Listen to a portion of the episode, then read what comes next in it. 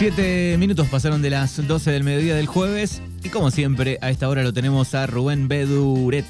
Buen mediodía, volvimos a los, a El los jueves. Verdu. Volvimos a los jueves, después de mucho tiempo. La semana pasada estuvimos el martes. Ah, claro, ya me olvidó. Así Y después, eh, Estamos volviendo los jueves. muy bien, volvemos a los jueves.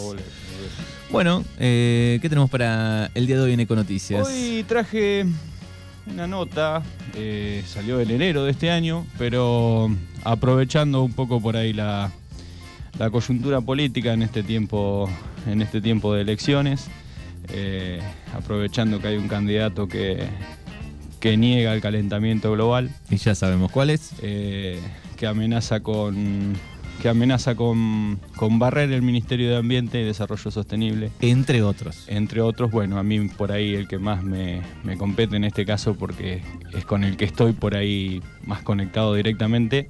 Bueno, es importante eh, traer esta noticia eh, porque bueno, también es importante saber qué roles juegan cada uno al momento de, de hacer política, ¿no?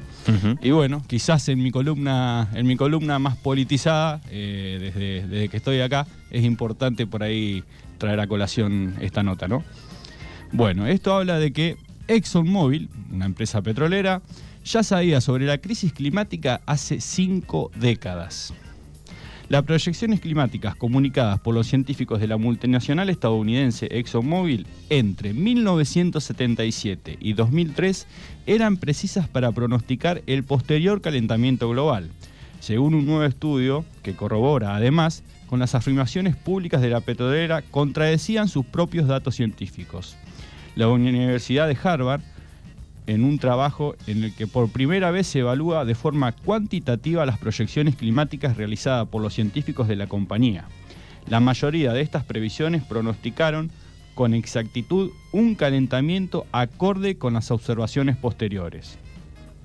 Retrasar la acción climática. Los hallazgos corroboran y añaden precisión cuantitativa a las afirma- afirmaciones de académicos, periodistas, abogados o políticos de que ExxonMobil previó con exactitud la amenaza del calentamiento global causada por el hombre, tanto antes como paralelamente a la orquestación de campañas de presión y propaganda para retrasar la acción climática, afirman los autores. De hecho, en comparación con los modelos climáticos presentados por los científicos de la NASA al Congreso de Estados Unidos en 1988, las predicciones de la empresa estaban incluso mejor diseñadas, según descubrieron los investigadores de Harvard. Los investigadores de Harvard, en colaboración con científicos del Instituto Alemán Potsdam para la investigación sobre el impacto del cambio climático, cifran que Exxon sabía hace décadas sobre la ciencia del clima, que la quema de combustibles fósiles provocaría un calentamiento global de 0,20 más menos 0,04 grados centígrados por década. En el análisis de datos.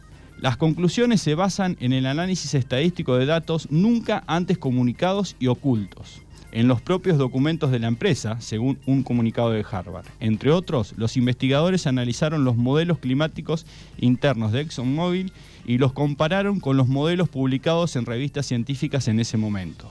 Documentos internos revelados en 2015 sugerían que los científicos de ExxonMobil informaron a los ejecu- ejecutivos de la empresa sobre el peligroso calentamiento climático provocado por los humanos desde 1977.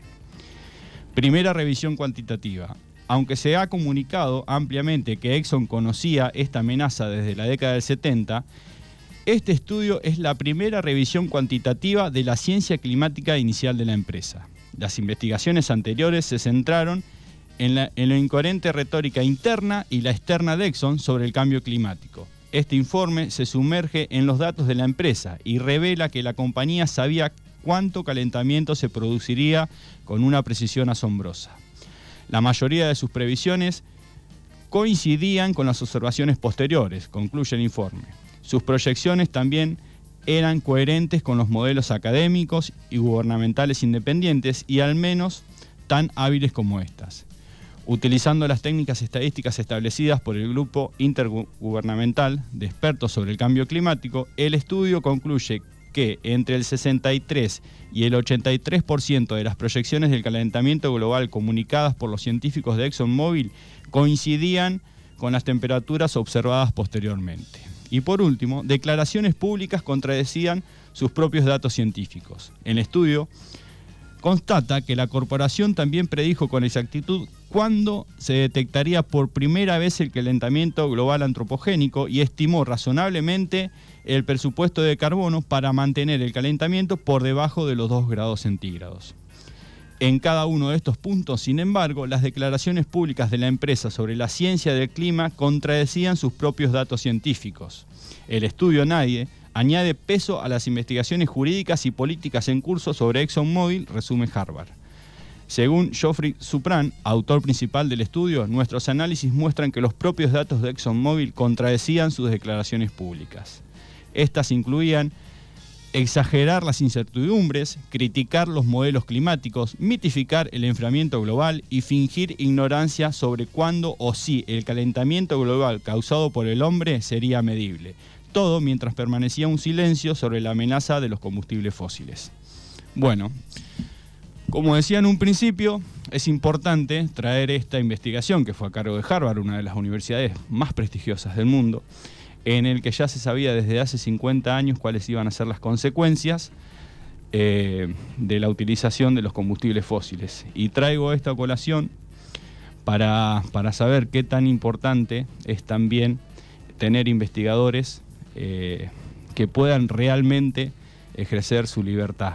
Porque hablo del CONICET, cuando se habla también de, cerrar el CONICET, qué importante es que la, información de los estudios y el desarrollo que se realiza en el CONICET sea de conocimiento público, porque vemos qué es lo que pasa cuando todo este tipo de investigaciones están a cargo de empresas privadas manipulan Nunca, la jamás va a salir a la luz. Nunca va a salir a la luz. O va a salir a la luz, Lo que en este caso, 50 años después de que ya todo pasó, ¿no? Exactamente. Y además, digo, bueno, se, abrió el debate, ¿no? En, esos días después de los dichos, digo, lo importante que es el CONICET, los grandes científicos que hay eh, premiados en el mundo, cuando incluso cobraban eh, en algún momento que se han ido. Miseria. Eh, miseria, no, y digo, y también podrían cobrar, eh, algunos dicen, bueno, en el exterior podría cobrar 10 veces más y sin embargo... Eligieron quedarse acá. Quedarse en el país investigando y, desarrollando. De hecho tenemos una muy importante de Argueira. Sí.